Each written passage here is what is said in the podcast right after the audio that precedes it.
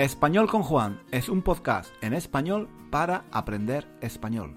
Si tienes un nivel intermedio o intermedio alto de español, nuestro podcast te puede ayudar a mejorar tu nivel de comprensión y a aprender gramática y vocabulario en contexto, de una forma natural, escuchando los comentarios y las divertidas historias de Juan. Puedes leer la transcripción de cada episodio en nuestra página web, 1001 Reasons to Learn Spanish.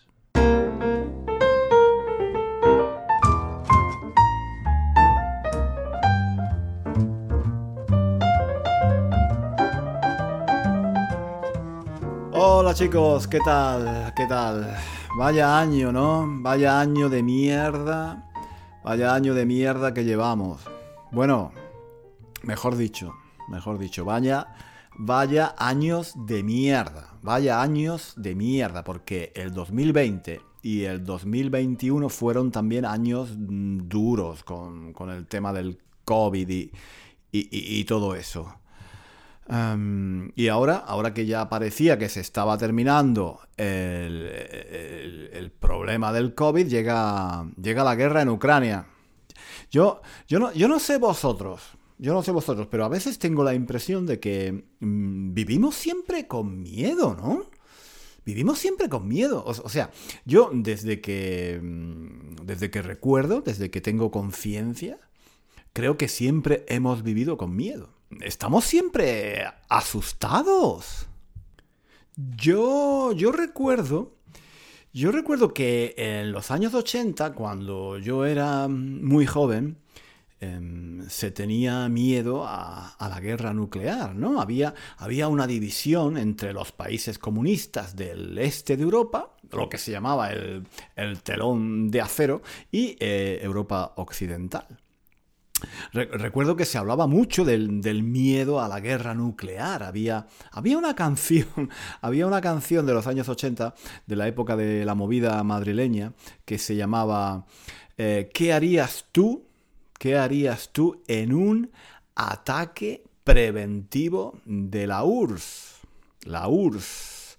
¿Qué harías tú en un ataque preventivo de la URSS? ¿Qué harías tú en un ataque preventivo de la URSS?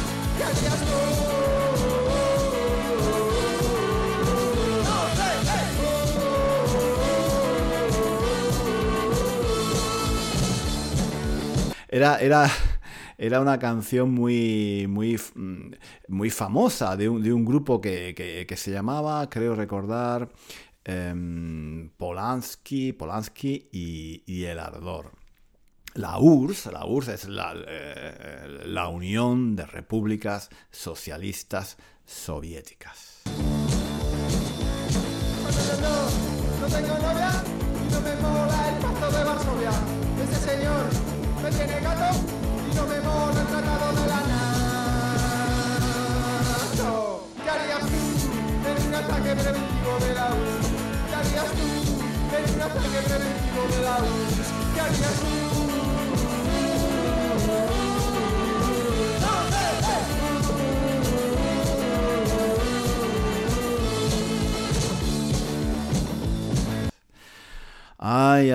qué tiempos, qué, tiempos aquellos. ¿Quién, ¿Quién me iba a decir a mí, quién me iba a decir a mí que, que esa canción se haría, eh, se haría realidad algún día? Pues sí, así es. Ahora, 40, 40 años después, el ataque preventivo de la URSS, de la Unión de Repúblicas Socialistas Soviéticas, se ha hecho realidad y nos ha metido a todos de lleno en una pesadilla. Y mm, recuerdo también, también una canción de Joaquín Sabina, uno de mis cantautores españoles favoritos. Eh, si no lo conocéis, yo os lo recomiendo. Él tenía, tenía en aquella época una canción que hablaba de un hombre Em, un hombre que estaba triste eh, porque su amante lo había abandonado y decía, así estoy yo sin ti, más triste, más triste que un torero al otro lado del telón de acero. Así estoy yo sin ti, más triste que un torero, al otro lado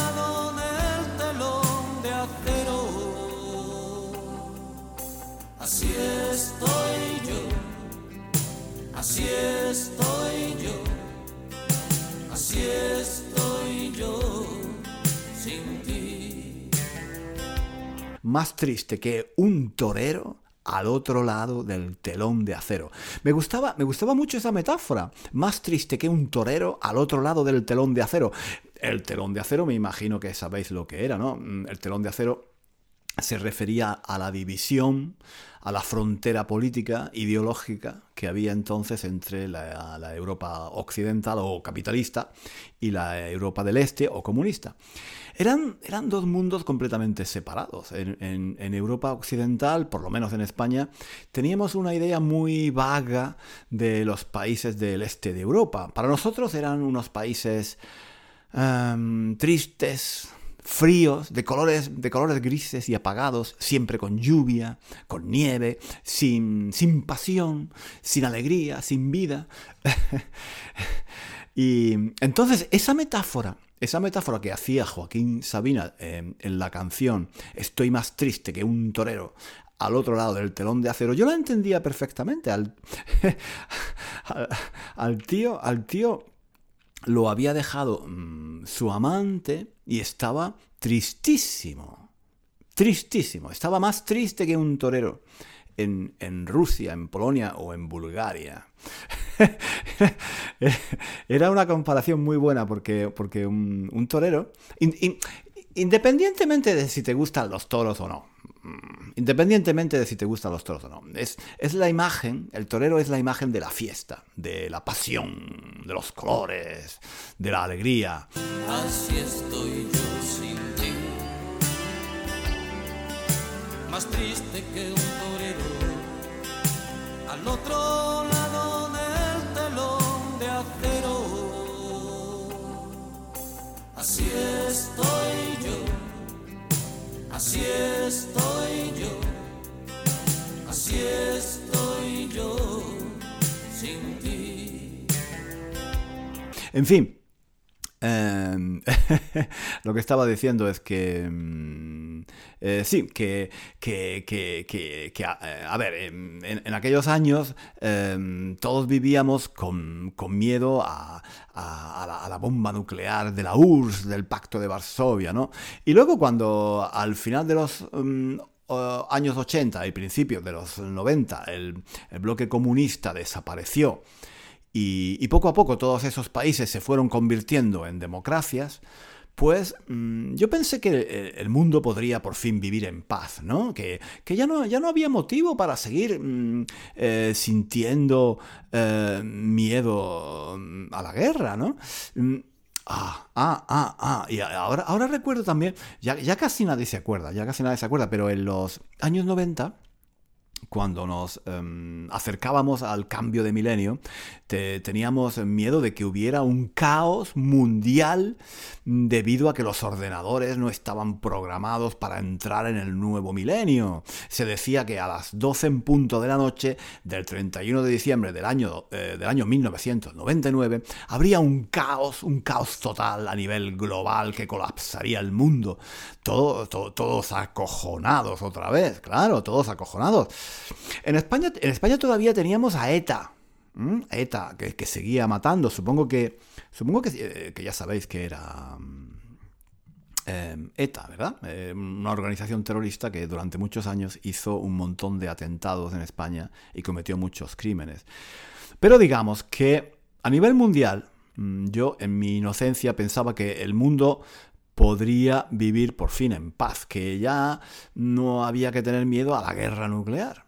Inocente de mí, inocente de mí. Tras la caída del telón de acero empezó la guerra del Golfo Pérsico, la guerra de, en la ex, ex Yugoslavia, eh, ataques terroristas cada vez más, más graves, como por ejemplo el ataque a las Torres Gemelas de Nueva York o el atentado mmm, de la estación de Atocha en Madrid. Luego eh, llegó la guerra de Irak y Afganistán. Mm. En fin, tra tra tras el atentado a las Torres Gemelas de Nueva York, el mundo cambió.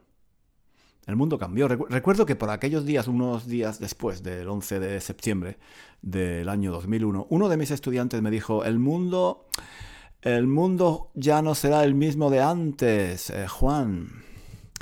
Y, tenía razón. Mm, eh, tenía razón. A partir de entonces ya nada fue igual. Todos teníamos miedo de los ataques terroristas. Nos daba miedo volar, teníamos miedo de estar en lugares donde había mucha gente. Si en cualquier lugar veías em, una, una, maleta o un bolso abandonado, enseguida pensabas que podía tratarse de una bomba. Mm, recuerdo, recuerdo que muchos, muchos de mis amigos dejaron de viajar en metro o en autobús por miedo a que hubiera un atentado. En fin, eh, todos, todos acojonados, siempre acojonados, siempre con miedo. Em, recientemente, claro, el tema de la pandemia nos ha tenido a todos con miedo a morir durante un par de años y ahora, por si esto fuera poco, por si esto fuera poco, la guerra en Ucrania y el miedo a una tercera guerra mundial que sería probablemente con armas nucleares. La guerra, la guerra en Ucrania es lo que faltaba. Lo que faltaba. En, España se dice, estábamos pocos y parió la abuela. Estábamos pocos y parió la abuela. Em, esta expresión se dice cuando estamos viviendo una mala situación, con muchos problemas, y de pronto surge otro problema más que nadie se esperaba. Completamente inesperado. Cuando, cuando ya estamos muy mal, hechos polvo, ¡pum! Surge otro problema completamente inesperado. Estábamos pocos y parió la abuela. Parir es tener un hijo, dar, dar a luz a un hijo. Entonces, imagina que una familia tiene muchos hijos. Están los dos padres, el abuelo, la abuela y ocho hijos. El padre está en paro y no puede, trabajar. La mujer tiene que, tiene que hacer trabajos mm, muy duros para sacar un poco de dinero, mm, limpiar escaleras, por ejemplo pero nunca es suficiente para dar de comer a tantas personas como están en, e, e, esa familia y para vestir y darle una educación a tantos hijos. En fin, que, lo están pasando muy mal, que están... Mm, eh, que están muchos, están muchos en la familia y no tienen dinero para cuidar de tantas personas. De repente la abuela anuncia que se ha quedado embarazada y que va a tener un hijo, ¿entendéis? ¿Entendéis la imagen? Em, parir, parir es dar a luz, tener un hijo. O sea, que en esa familia en la que ya están tantos, los padres, los abuelos y, ocho hijos, la abuela, la abuela, la abuela además se queda embarazada y tiene un hijo, da luz a un hijo. Entonces, em, es cuando se puede decir, estábamos pocos y parió la abuela. Se dice estábamos pocos de forma irónica, claro, en realidad lo que se quiere decir es que ya hay muchas personas en la familia.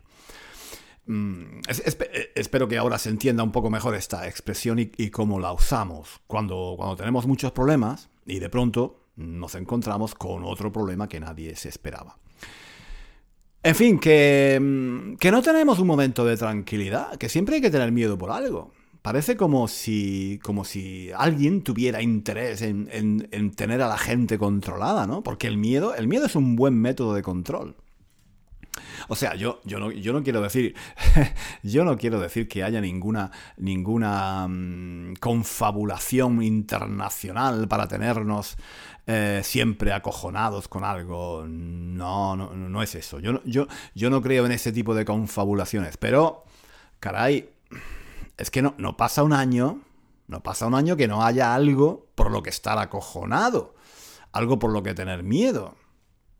Ah, ah eh, mm, se, me olvidaba, se me olvidaba. Estos últimos años también hemos estado acojonados con el tema del cambio climático, ¿no? Ahora, ahora tenemos la cabeza en otra parte, pero durante muchos años, antes del COVID, lo que más miedo nos daba era el cambio climático. El mundo se estaba acercando a una catástrofe que podría significar la, la desaparición de la vida en la Tierra tal y como la conocemos. Y estábamos todos también acojonados por eso. En fin, yo no...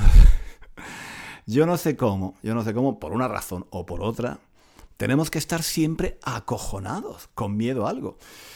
Bueno chicos, yo os quería decir solo que estoy muy preocupado por lo que está pasando en Ucrania. Sé, sé que vosotros también. Mm, lo que nos llega, las imágenes y las noticias que nos llegan desde Ucrania son terribles. Estamos todos horrorizados. Yo he notado que desde, desde que todo esto empezó no me puedo concentrar bien. Me cuesta mucho pensar en otra cosa que no sea lo que está pasando en Ucrania. Em, por eso no he publicado ningún episodio de nuestro podcast hasta ahora. Mm, mm, mm. No sabía, no sabía, no sabía de qué hablar.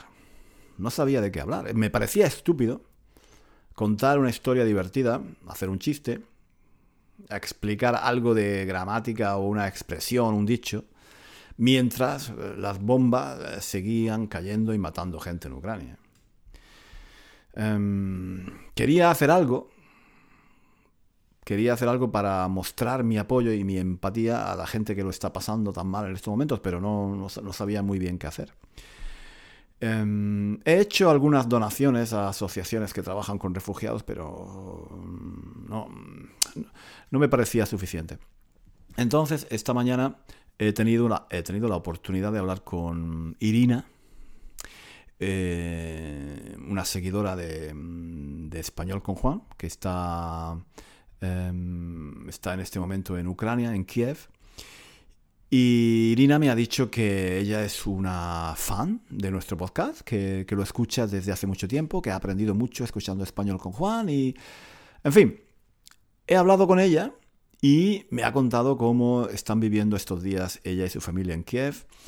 Ha sido una conversación muy interesante y también muy, muy emocionante que intentaré compartir con todos vosotros en el próximo episodio de nuestro podcast, ¿de acuerdo?